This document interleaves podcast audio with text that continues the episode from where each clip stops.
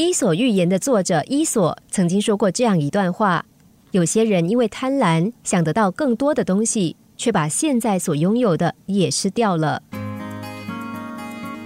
有两个教徒相约一起出发到圣地去朝圣，路上彼此可以作伴。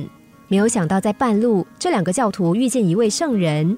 圣人对他们说：“看你们这么虔诚的想要朝圣，这样吧，我让你们两个人许愿。”第一个许愿的人可以马上得到他想要的礼物，而第二个可以得到第一个人许的愿的双倍的礼物。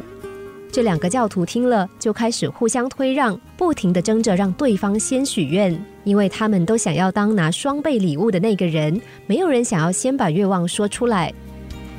就这样僵持许久，两个人的怒气都来了。其中一个想：我得不到，你也别想要。于是就喊了一句：“圣人啊，让我瞎一只眼吧！”顿时他的愿望得偿，而另一个教徒的两只眼睛都瞎了。牺牲自己的一只眼，换来另一个人的全盲，对自己有什么好处呢？但是在焦急恼怒之下，再加上利益熏心的催化，却足以让人做出悔不当初的决定。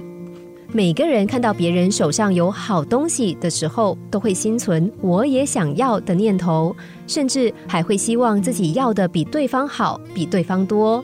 这是人的天性使然，但也正是因为对贪念的不知节制，让很多人一念之差犯下难以弥补的错误。总而言之，知足常乐，日子也会过得满足踏实。我们又何必为了追求可有可无的欲望，让自己误入歧途呢？